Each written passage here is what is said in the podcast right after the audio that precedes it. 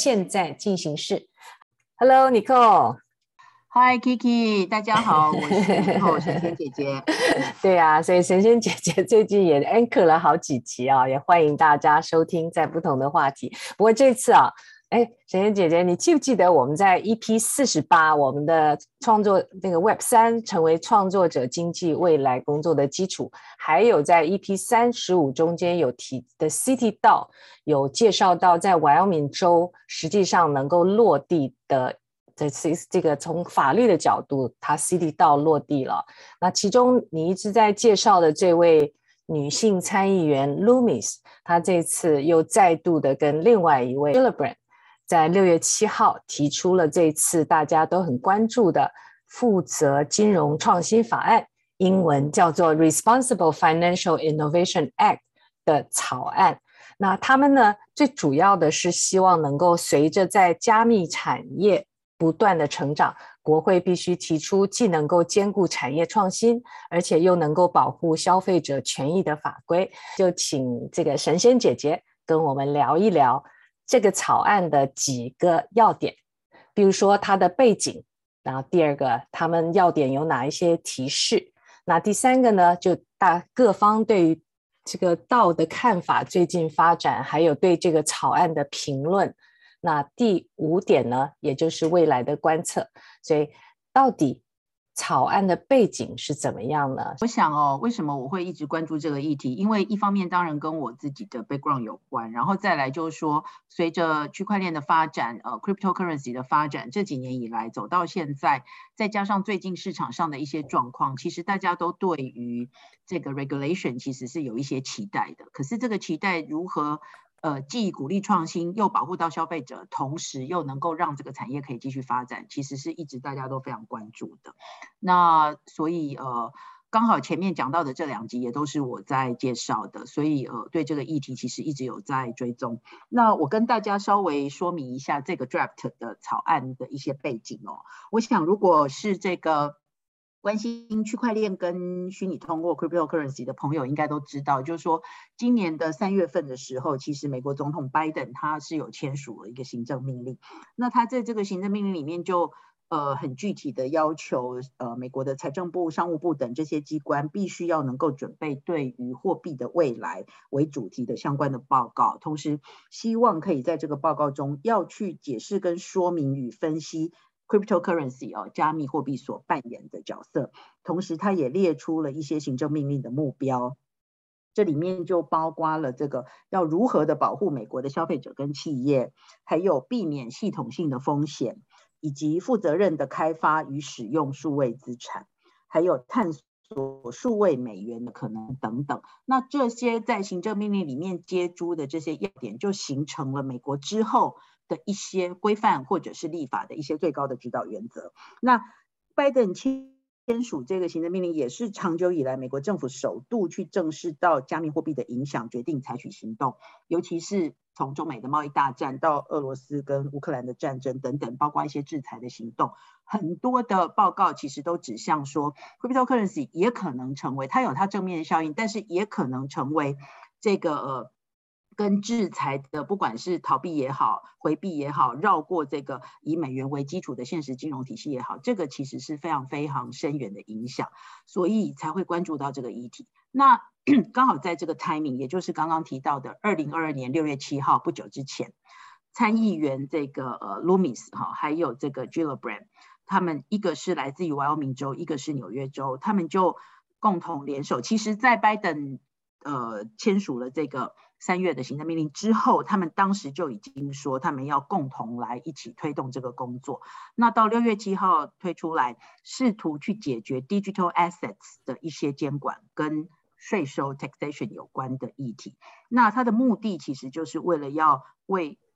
digital assets 创建一个呃全面性的这种呃监管的框架。然后，但是它这个框架很有趣，因为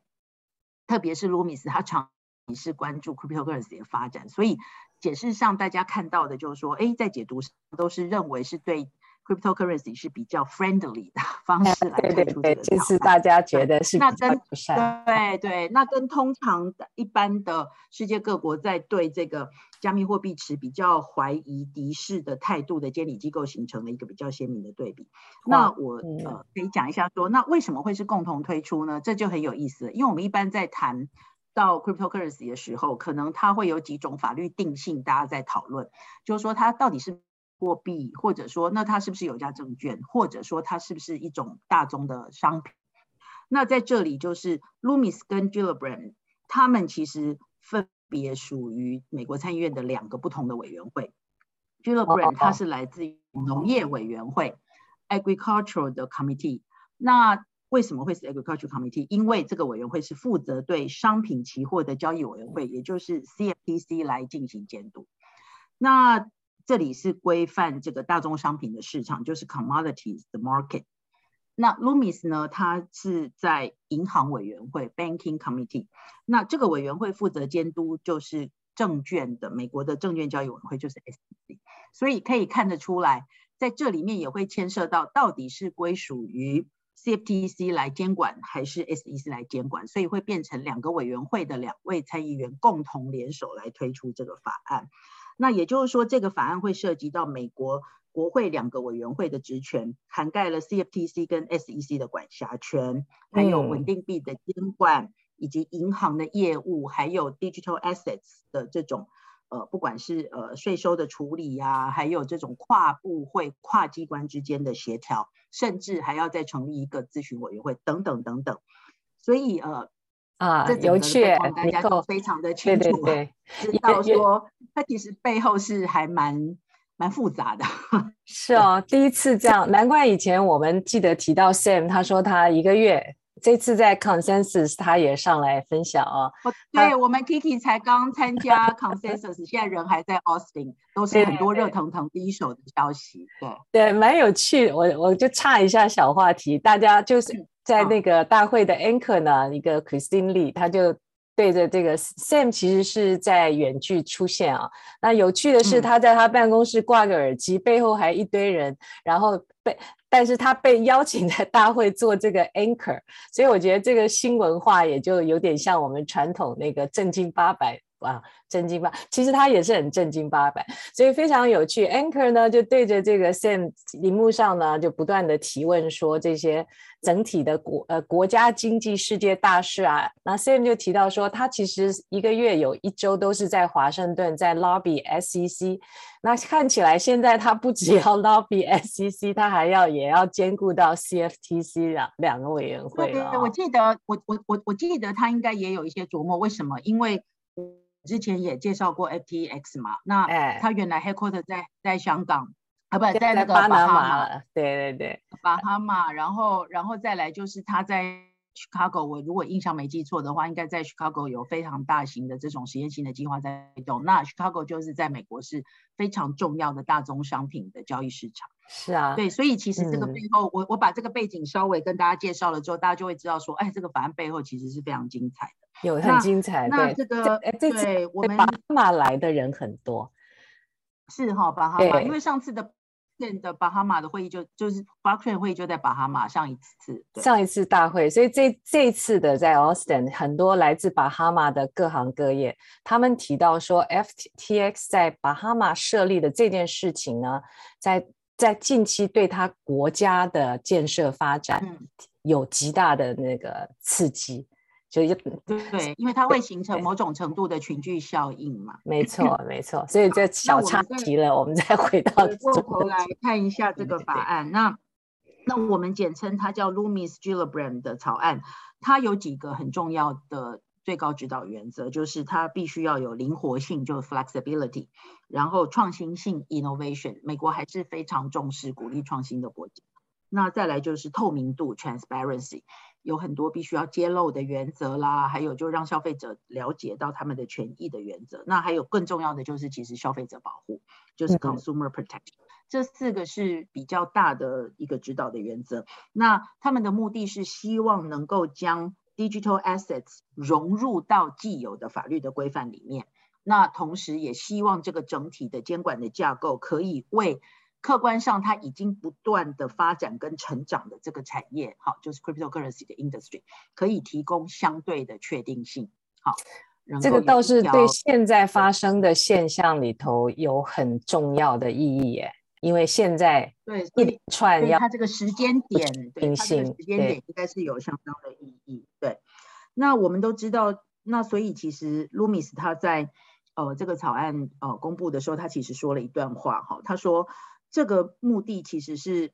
呃为了，因为美国作为全世界的金融的领导者，呃这个是 quote Loomis 的话，然后他说呃为了确保下一代美国人可以享有更大的机会，所以将这个。Digital assets 纳入现有的法律，并且在应对风险的同时，利用这一种资产的类别的效率和透明度会变得非常非常重要。那他自己就提到，他说：“哦，我的家乡 Wyoming 州已经竭尽全力的在数位资产监管方面作为全国的领导者，所以他希望。”到 federal 层次的，身为一个参议员，他希望把这个成功带到联邦的层次，原来是州的层次嘛，哈，那随着这个产业不断、行业不断的发展，那国会就必须要来制定促进创新的立法，同时也要保护消费者不要受到这种不良行为的侵害。这个是 Loomis 它的一个短的一个宣言。那另外一个 brand 则表示说，这个呃数位资产还有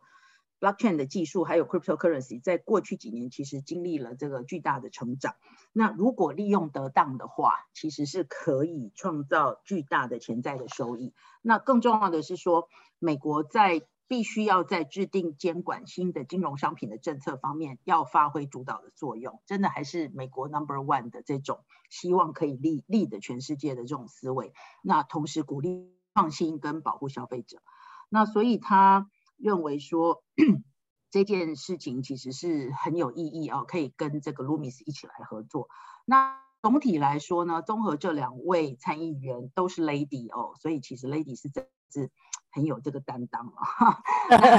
对啊，总体而言就是 法案也用法案其实两个人来命名啊，Loomis Gillibrand 法案。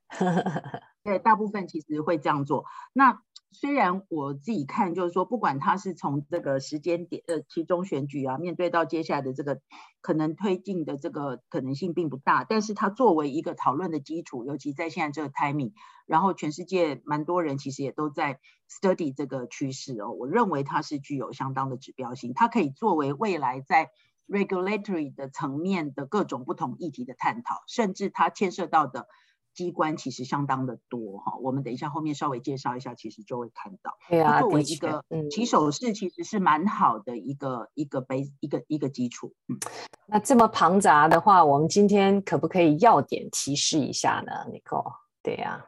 啊，有哪一些要点？其实，其实说真的，如果要仔细介绍，我还不敢在这么快的时间，因为我自己读了这些法条，其实有很多非常 technical，我其实都不尽然完全的了解，但是。我可以把这个框架上具有哪些 title，然后有哪些 section 哦，大概谈了什么事情，可以跟大家做一个整理哦。那这个这个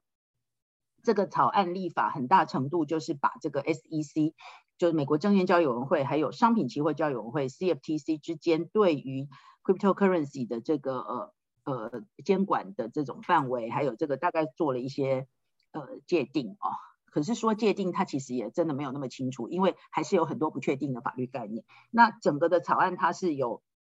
两个 section 哦，那第一个 section 就是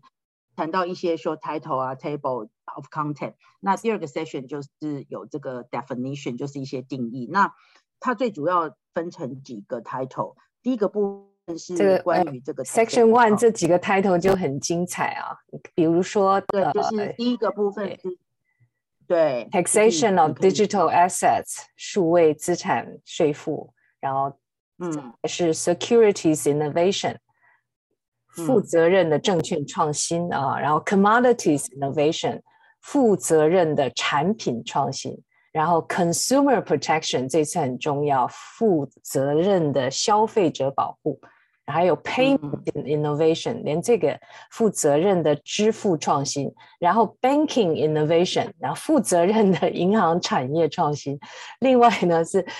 in intra agents 的这个 coordination 负责任的机构间协调。光看这个第一个 section 就好精彩了，真的是，因为它会涉及到的部分真的非常多。就像我们现在在谈数位转型或者是什么什么 plus 啊、呃、digital plus，、嗯、其实它 digital 是在任何的机构之间都可能发生。那一个新的金融商品的金融的工具的应用，其实它会涉及到的。其实也不是只有主管金融相关的单位，对，它还会涉及到一些我们后面会谈到，比如说 cyber security 啦，或者说 taxation 啦，或者是什么。所以其实其实它是用一个比较不是那么严谨，但是是一个大的框架去把可能的议题把它 highlight 出来。对，就是它接下来要包含的那个范围其实就那么广啊，六十九页。所以帮我们摘到其实已经已经比较有一点限缩了啦，嗯、就是说它其实还是在这几个比较跟直接核心金融有关的范围之内哈。嗯、那它呃其实是还蛮多的。那我帮大家稍微整理几个要点了哈。第一个第一点就是它其实是为这个 digital assets 创建一个。征收税收就 taxation 的一个可行的结构。那随着这个 税收还是第一个最重要的事情，对很重要。那随着这个 digital asset 在使用的合法性上面的增长，就是说人们在日常生活当中会使用到它们嘛，哈。那所以这里面创建了一个呃一个最低限度的豁免，可以让使用虚拟货币的人来进行这个购买，然后不需要考虑到这些相关的。繁杂的这些问题，那哦，那这里面还特别讲到说，呃，有不同的参与者，他的行为跟他的税大概在什么时候发生？比如说矿工，对不对？我们大家都知道说，在这个呃 blockchain 里面会有所谓的矿工，那他们的他们并他们的奖励是在兑换现金之前是不可以作为收入的，也就是说，他得到的这个 gas fee。在还没有兑换成现金之前，他不得作为收入。所以在每笔交易提供服务的加密矿工，将在挖矿或者是质押的时候所获得的数位资产的所得税，是在他们处置的时候才会被实现。所以他连这个细节 其实都提到了，有点像我们以前那个 stock option 有没有？嗯，就是你你有这个 option 股票，然后你到那个实现的时候执行的时候才会产生这个税收，对。最近最近的确有很多那个财，像澳洲财年就到了，就有好多探讨说是不是要先出，然后再再再买入等等，有点像在做那个 stock 的税务规划了。不过他这边对对对，用于购买高达两百美元的最低限度排除，这个倒是比较有意思。对，他有做一个最低限度的豁免，他是希望这个美国的国税局就 IRS 来来呃把它纳入这个。法规来厘清厘清这个部分，所以这个是牵涉到税收，因为你的税制会影响到这个产业的发展。嗯，这个是第一个部分哈。嗯，对。那第二个部分是有，他试图是建立了一个标准来确定哪些 digital assets 是所谓的那个商品，那哪些是所谓的 security。那呃，然后分别会属于呃 CFTC 或 SEC 来监管嘛，好，嗯、那可是事实上，虽然他试图去做这事，可是我从定义看起来，其实还是不是那么清楚。为什么？因为他把这个 定义其实是 rely on 把它在是看是不是用所谓的 distributed ledger 的 technology，也就是说，它是不是用分散式技术？那什么是分散式技术？就没有继续往下去定义了。哦。那所以在这里面就会变成是还是有一些特定的法律概念在里面。不过 anyway，它呃从解释上来看，应该比较大多数的这个呃定义会被归类成这个大宗的商品，然后就变成比特币可能会像小麦或者是玉米哈，就用这样子去比喻它，对。哎，人家是说黄金或是银白银吧，一代是 所以这样把它归到大宗商品。对，哦，那所以等于也就是说，把 digital asset 的现货市场的监管权，现货市场的监管权其实就分配给了 CFTC。那有鉴于大多数 digital asset 跟商品相比会比比证券更相似，哈，这是他在这里面的认定。嗯、所以这里面对于 CFTC 对适用。digital asset 的现货市场的明确的权利，其实是跟目前对其他商品市场的权限是吻合的，也符合这个呃相关的定义。所以大部分来说，其实会受到 CFTC 的监管。这也就是为什么大家认为这个法案其实是对于是呃 cryptocurrency 是比较友善。因为如果是在纳到 SEC 的监管之下，就有很多跟金融相关法规的很多的要求。对，哇，包括这些 KYC 啦，包括这个。对，比如说比特币、以太坊，它本身就占数字资产市值将近一半啊，甚至一半以上。那这些表示都会跑到在 CFTC 的监管之下了，对吧？嗯，对对。如果按照目前草案的这个方向哈，然后再来就是说，它定义跟创建稳定币，它对那个 stable coin 它有一些呃相关的规范。然后保护消费者和市场，并且促进更快的支付哈。那这里面就是呃，为了因为稳定币其实对于现在的这个市场其实有相当程度的重要性。当然这一次 Luna 它其实也是稳定币的一种哈。那但是它就是所谓的算法稳定币。那这里面会有一些呃技术的操作，还有这些担保品的提供。所以呃，试图从 stable Coin 进来做适度的监理，其实是 make sense 的事情哈。那至于说其他千百种的这种其他的这些，他们讲什么史币呀，什么其他的这些币，那可能就就暂时先把它放到一边。透过对于 stable coin 的的的 regulation 来看，那如果说这个稳定币它的结构合理，而且可以为消费者提供更快、更安全支付的方式的话，那么这里面就是呃提供了一些。必备的条件，比如说像需要有披露啊、揭露啦等等，还有资产的类型等等。那这里面就可以，呃，保稳定币必须要能够始终保证有这个赎回的等值美元价值的能性，然后保持其价值，并保护消费者。免受与稳定币相关的一些相关的这些潜在风险、潜在风险。现在这个法案 从我们这次那个 Luna 跟 UST 这个严重脱钩这次的风暴，相事后看就觉得啊，这个是太重要了啊。对，因为呃，依照这些技术的分析来看，可能现在它就是 Luna 这个算法稳定币，其实它对于担保品的提供，还有这些其实是。是有是有是有一些议题存在的嘛？有，而而且他在自己就是呃创始人的资金的移调当中，其实事后发现他的规管是非常的松的，所以是对是有它的重要性。那嗯，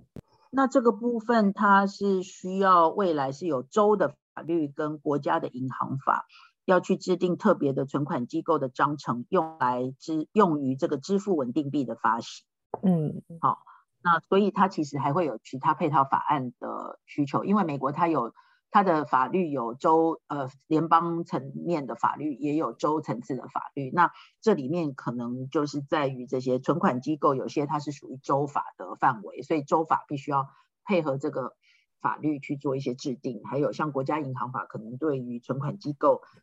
就稳定币的这个支应也需要有一些规定。嗯，的确。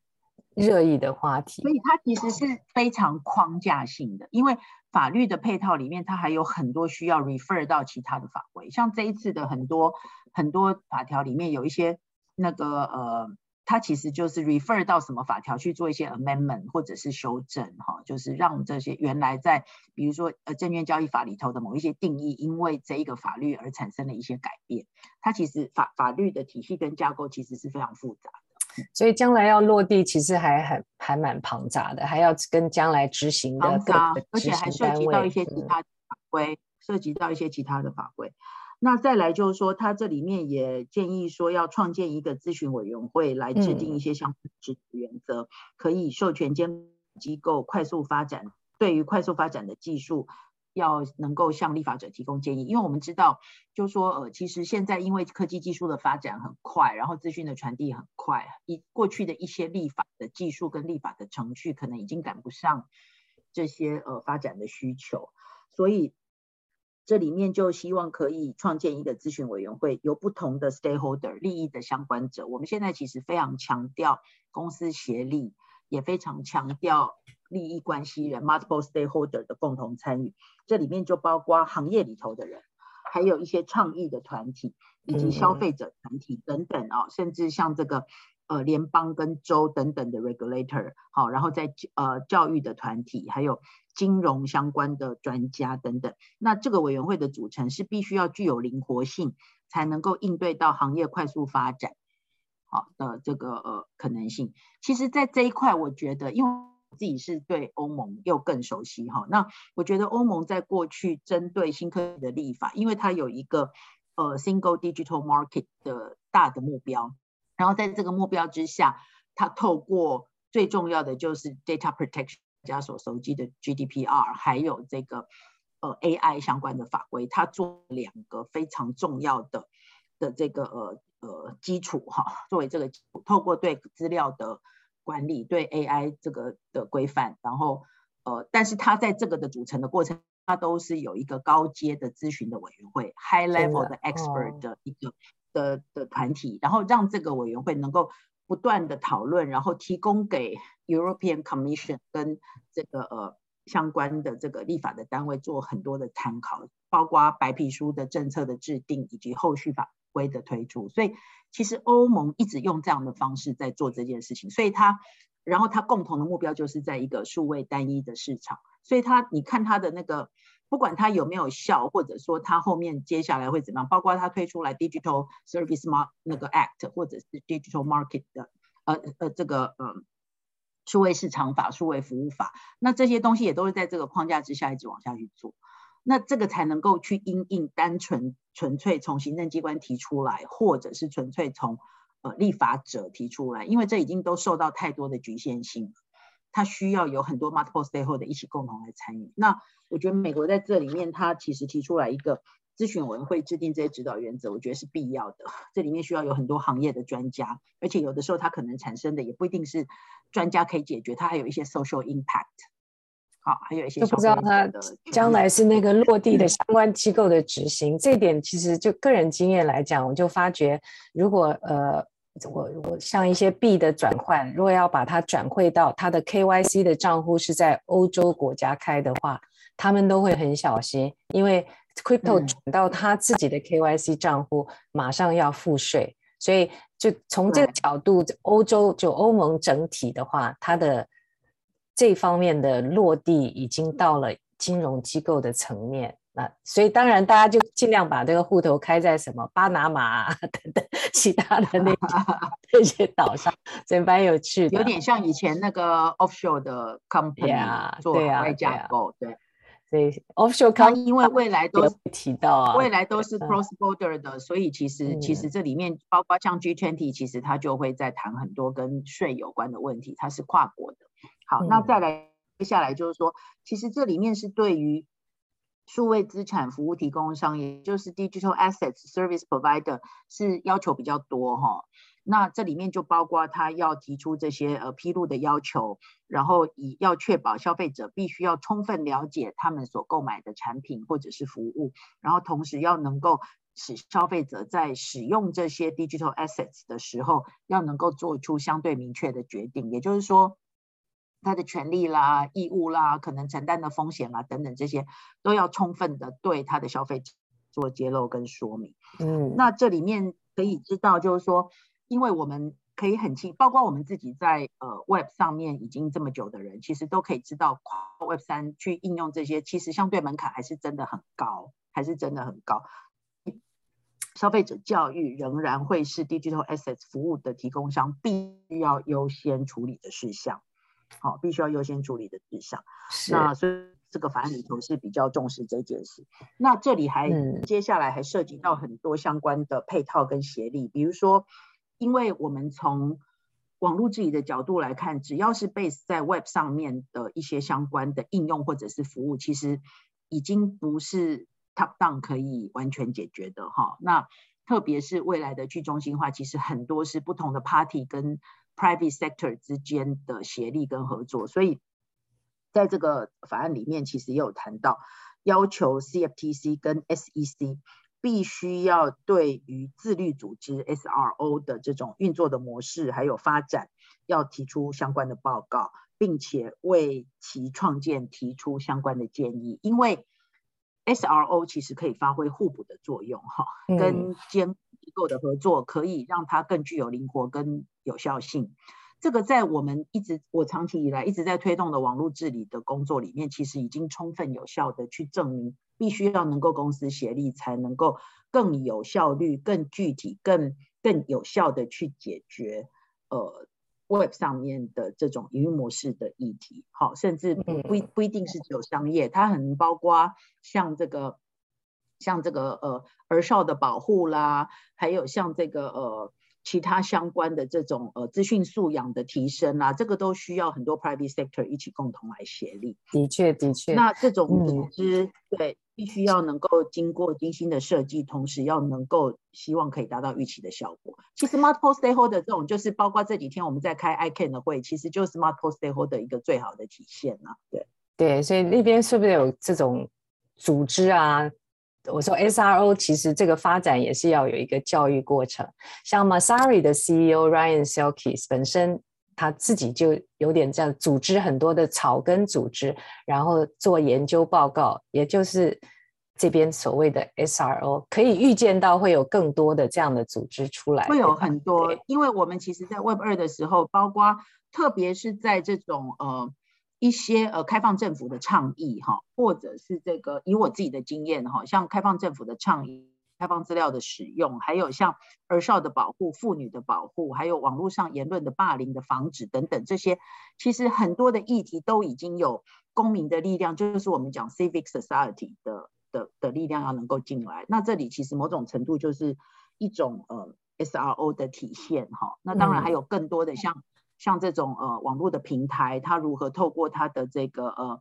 这个呃 community standard，还有它的自律的规范来提出来，作为一个呃跟公民社会互动的一个基础，我觉得这是相当重要。然后另外在协力的部分，哦，你看没有我我刚刚想到这个话题，消费者教育啊，数字资产，因为在大会上有一个讨论的话题叫做 The Wall of Wallet，就是钱包的战。哦所以钱包将来，那就各方讨论。钱包将来可能是拥有每个人所有的 self sovereignty，就是管理我自己所有自主 IP，应该主权是回到自己 wallet。wallet 就变成每一个个体的一个 browser，好像每个人都变成一个从互联网的角度就有自己的网网页的概念了。就它对对对，钱包变成。这其实这个其实跟一些议题是有关的，比如说像之前我们讨论的 DID，对啊，所以 DID 也是对 Wallet 的一个功能，所以这个 Wallet 将来是一个无所不包的，然后所有的教育学习也就从这个 Wallet 开始，所以我这次也看到很多 Wallet 的厂家，很有意思，嗯，对，所以我。我我其实再来的几个议题里面，其实也会有跟 data，就 Web 三时代的 data 会是一个什么样的情境，会循着我们之前 DID 的脉络再往下去讨论。因为这些议题都会相当程度，还有某一些部分会跟所谓的 SoBond 的那个也会产生关联，因为有些是纯 Crypto Native 的里头的这些 credit，那有一些它会跟实体世界的 credit 又会产生连接，所以这里面其实是有很多很多的议题都值得再进一步的去发展。那的确，Wallet 的 feature 之一就是要跟现在世界的使用者要能够无缝链接。现在其实 Wallet 门槛很高嘛，就不好用。对，就对对技术有要求，也就是尼可刚提到的门槛。嗯嗯，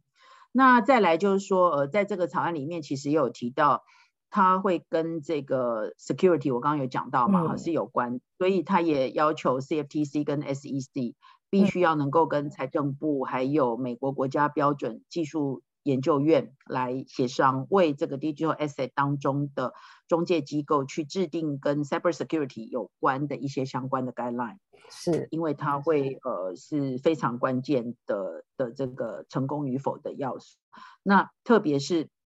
在这个对中国跟俄罗斯的这些国家，或有参与 cryptocurrency 或数字资产的了解越来越多，就越认为认定到这个 security 的议题会越来越重要哈，那所以在这一块也必须要能够去避免相关的 sanction 啊，像制裁啦或者洗钱啦、恐怖主义融资的可能性。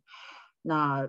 给予呃适当的这种网络标准的制定，还有威胁识别，以及这个缓解的这个安全的操作等等，还有渗透的测试设定等等，那这些都是希望美国的一些像这个技术与标准委员会能够一起出来协力协助。那再来就是。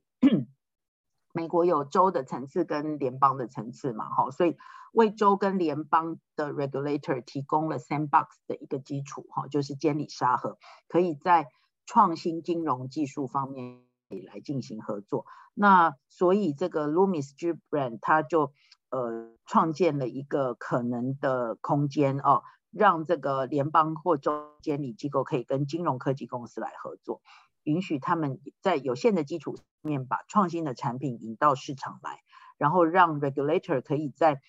相对受控制的环境当中，来更加熟悉这些金融商品的这个呃态样以及它运作的模式，然后协助参与者一起来呃安全的参与市场。那这是很重要的这种呃消费者的教育，还有金融工作者的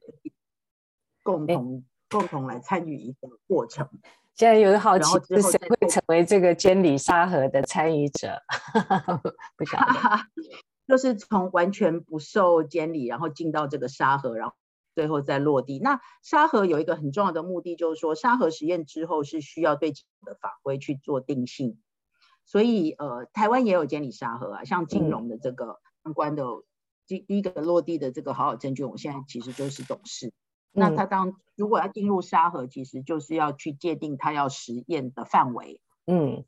然后他可能预计要在呃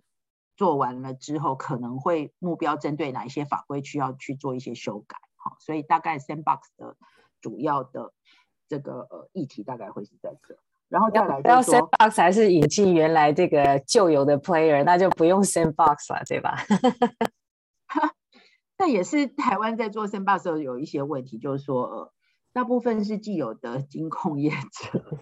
就这样这样的人玩这个 Sandbox，到后来他那个，因为他的思维框架不太一样，所以我刚刚比较好奇是说，因为我知道这个也是法案嘛，也不知道他将来进到能进到这个监理 Sandbox 能够去 play 的机构会是谁？对，或者是 player 会是谁？要不然就要大家更多草根的那个 SRO 自律组织再尽极力的去 lobby 了，对吧？嗯，对，可能会是这样。那再来就是呃，对于数位资产的这种耗能，对 energy，他们其实也有关心到这个问题。哦、那这个草案里面就只是联邦能源监督管理委员会要分析跟报告 digital asset 行业可能进可能做可能的能源消耗。那跟其他挖矿一样，因为大家就一直认为说这是一个能源密集的产业，所以必须要研究这些问题，然后来确定可以利用这个技术，然后做到哪些事情这样子。好，那再来就是说，草案里头也特别提到，对于这个 Government Accountability Office 哦，只是他要对于对于退休储蓄投资于 Digital Asset 的一些相关潜在的机会跟风险。因为呃，我想我们大家都知道什么劳退基金啊，什么四大基金啊，其实其实也都做很多的投资。可是相对于投资风险来看的话，看起来 digital assets 的这一块的投资风险，目前为止是相对比较不确定跟不稳定的。那所以这个部分他们有特别要求。这个呃，Government Accountability Office 必须要把这个调查结果报告给国会，还有财政部，还有劳工部，哈，因为它会涉及到这些相关部会所主管的权益。那要避要避免限制消费者从这个这个呃这里的去呃去受伤害，然后同时要确保可以进行安全的投资，哈。那因为许多的美国都是依靠这些。呃，相关的退休储蓄的收益，在领这个相关的，呃，这个叫做什么？就是社会的救助跟福利哈。那另外还有就是说，也要求这个管理跟预算办公室，还有 security 呃网络安全跟基础设施的安全局，还有国家情报局跟国防部，必须要特别针对中国哈，就这个数位货币哈。人民币哈产生的这个呃它的推进的进程，然后来做一些关注跟研究哈。那所以这个部分等于既有实物上的 cover 哦，又有这个政治上的这个关照哈。所以其实这个。大概都有稍微见到哇，企图心很大，就看那个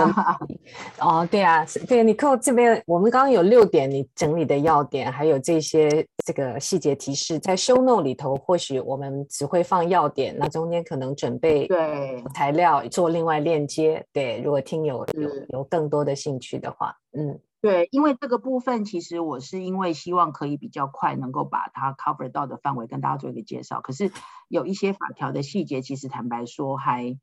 需要再做进一步的研析了，对，嗯，的确，持续观察。哎，那另外一个跟我们自己本身也很有相性很相关的是对道的看法，还有最近的发展啊、哦。第三点，对，那因为在这个草案里面，我们刚刚讲到，怀俄明州的立法就是把道作为一个法律的实体，所以才会有原来的一个。呃，数位空间的这个 City DAO，它因为有这个道的立法，所以它就在怀俄明州落地了。那也因为它有 legal entity，它就可以去购买土地呀、哈，进行这个相关其他实体法人可以做的工作。那在这个草案里头，其实它也有提到道，但是它并没有特别针对道应该要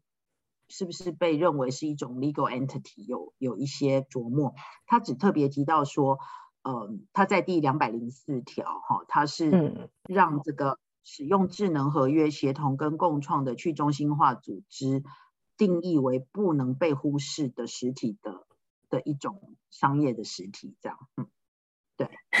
不能忽视，就是要把它拉进来看，一起归管，对吧？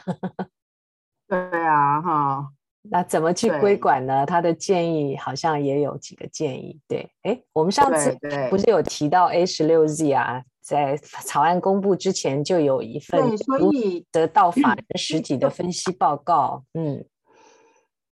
这个部分不如回过头来看哈，就是说我们在原来的那个，我们在原来的那个叫做呃。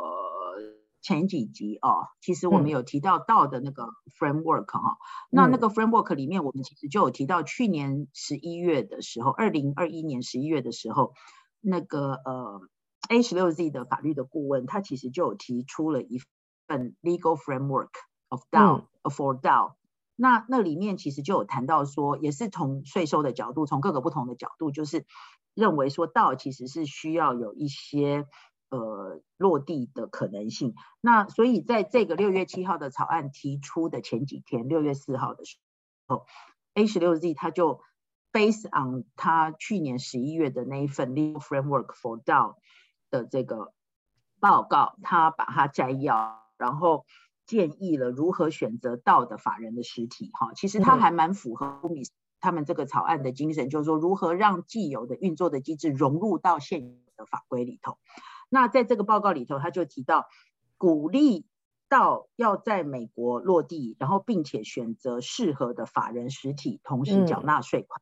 嗯，好，那大家就变得很很很很很很 compliance 这样哈哈。那那这里面就讲说，推动到的合法的存在，才能够保护到参与者哈，因为这里面会让这个参与者的责任有所限缩限制。嗯，然后并且帮助。确立跟履行税收的义务。嗯，那他推他有建议几种形式，对吧？有哪几种形式？嗯，对，他这里面有提到，就是说，呃，其实大多数去中心化的网络协议，或者是这个通常通常到会有几个形态，一种就是完全没有实体，嗯，好，完全没有实体。第二种就是。做一个 offshore 的公司，然后可能逃避了某些监管这些，嗯、那那但是这种东西对对整个国家的发展跟税收的收入，还有未来这个有限责任啊等等的这些，其实是相对来讲是嗯是比较嗯不具有这个、呃、有效性。那所以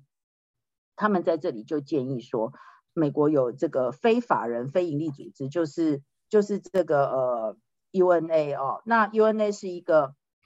非法人组织形式的存在，那组织上可以遵守去中心化的原则，比如说像 token 持有者的治理啦，还有匿名等等。那但是虽然它是名字上叫做非法人的非营利组织，可是事实上也不会去禁止它赚取利润。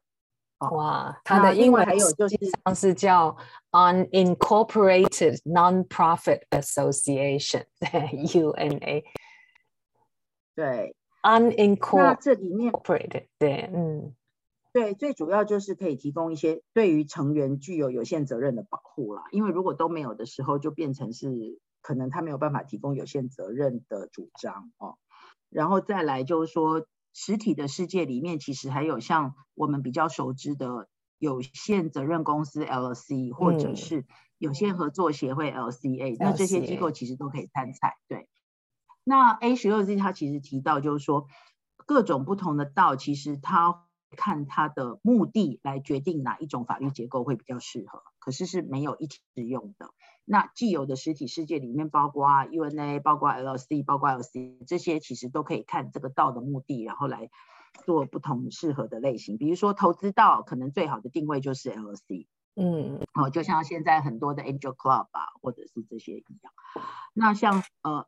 收藏家或者是社会慈善机构等等，可能 LC 或者 UNA maybe 也都适合。这个就是要看它的目的，还有它之后的这个呃受益的状态怎么去分配。好，那如果说是合作社跟集团的一道，可能就可以考虑 LCA。那这些其实都是有可能的发展，也就是说，其实是。鼓励到在实体世界法规里头去选择一种 legal entity 作为它落地借接的可能性，很大的一个目的是在税收以及这些道的成员负责任可以限制在某一个程度的范围之内。这些的话会解决这些呃 crypto 组织的 liability 会好一些吧？是不是？所谓 liability 来说，对对对，嗯，对。就从道的形成，在去年的 DAO Summit 就发觉，就是它跟现有的组织当中最大的差异是 liability，就是保保护所有的参与者。嗯，对，嗯，哎，那我们现在各方对这个草案的评论是怎么样？其实大家都还在观察啦，不过我有看到一些相关的分析，那我自己在看，也就是说。呃，他在草案里面提到，就是说要充分去中心化的的这个呃 token 就视同于这个大宗商品，然后然后呃这里面就是会被认为说，哎，其实好像大部分都会落入这个大宗商品的范围，哦、那是不是就是呃反而跟这个？但是但是其实。我自己的看法就是说，其实他他他这样子做比较有可能再往下走，因为如果一开始就落入到 security 的范围之内，它包括 K KYC 啊，包括很多监理的这个事项一进来的时候，那大概各种不同的创新性或者是什么，大概就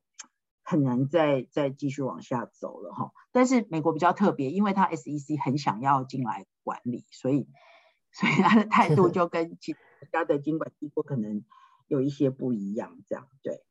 那当然，这里面也会涉及到，因为提案的委员 Loomis，他从去年当选参议院以来，他就非常大力的支持 cryptocurrency 嘛。然后他甚至自己本身他也有持有蛮多比特币的哈，所以所以这里面大概呃相对友善环境哈。不过这都是草案啦，还必须要再经过往下讨论。那因为先前这边很多类似的法案都。遭受卡关，对吧？对，所以还有一些还有一些呃技术的专家是认为说，这里面可能有一些规范，它在技术上并不可行，哈，技术上并不可行。那当然，这里面到底是怎么样？因为它涉及到还有一些 technical 的议题，哈，所以还有就是说，哎。虽然法律说，哎，去中心化交易，但是事实上并没有针对什么是去中心化交易来做定义，所以它其实又保留了很多不确定法律概念的的这种可能性。比如说，我们讲说，哎，AMM，AMM 哈，这呃，自动做市商，对，对，它它算是去中心化平台吗？那到底会不会落入这里，就会有很多解释的空间了。对，对，还 是非常的不确定。作为一个讨论的基础而已，对，哇，起码有起步吧，对吧？起码大家有一个可以持续展望。我认为，我认为还是一个 milestone 嘛，对，嗯，那未来的观测呢，我们就赶快小结一下，然后持续追踪这个话题，因为你你可不一再提到这个是很很多的详细内容。对，因为其实 cryptocurrency 的应用哈，它其实真的是真的是爆炸式的成长。那当然它有很多的波动跟不确定性哈，所以蛮多人其实都参与其中。那在这里面，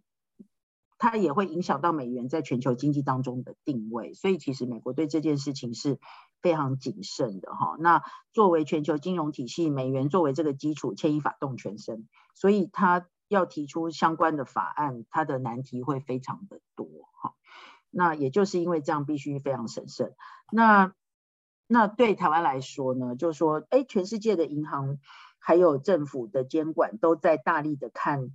呃布局或者是观测下一代的金融服务。那呃把这个呃加密货币视为 Web 三的金融产业的核心哈，以这个为核心去，不管是做这个监理的思考，或者说产业创新、鼓励创新的这个出发，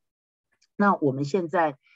感觉上好像还停留在 Web 二的这种网络银行，其实网络银行还是 Web 二的时代的这种产物哈。那所以我们在现阶段，我们应该怎么去看这件事情？当然，现在就是说，我们就致力于这个反洗钱，好，先把反洗钱的部分能够好好的去做处理，但是。但是接下来怎么去看？当然，现在有日本关于稳定币的立法，然后美国有这个相关的草案。好，oh, okay, 那甚至有一些国家已经非常直接就把 cryptocurrency 视为它的法币。那这个这个又是实验性质又更强了哈。那这几种可能性里面，我们呃要怎么去看哈？那那我我我我觉得这里面其实是其实是要在保护消费者跟鼓励创新之间哦，真的是需要。需要要有一些策略跟有一些智慧啦。对啊，其实不管我们现在在哪个阶段，这个世界也没有等我们啊，持续往前跑。其实这次 大会还有 Jack Dorsey 最后呃又抛出来，他有一个项目 TBA 啊，就是他所属的这个 Block，他做 CEO 的 Block 这家公司啊，他们又提出 Web 五的概念，然后 现在大家又在讨论。Web 五这件事情，所以尼可，我们下次也来做一集，来看看 Web 五现在它的白皮书到底要谈些什么东西吧。所以世界不会等我们。我是我是觉得说，当资讯流等于金流的时候，哈，当资讯流等于金流的时候，这件事情就必须值得我们非常高度的去关注，哈。那所有的事情围绕着资讯流等于金流这件事情的时候，它。很多的变化，其实其实其实就就不一定在我们掌握之中了。嗯，所以大家要一起关切这个新的发发展啊，我们也就跟着大家一起持续学习，然后分享。很多条款其实读了半天是会觉得很不确定，就是不确定的法律概念很多，哦、然后有一些是 technical term，然后嗯，他又 refer 到很多不同的法案，因为美国的法案体系的架构其实也蛮庞大的。那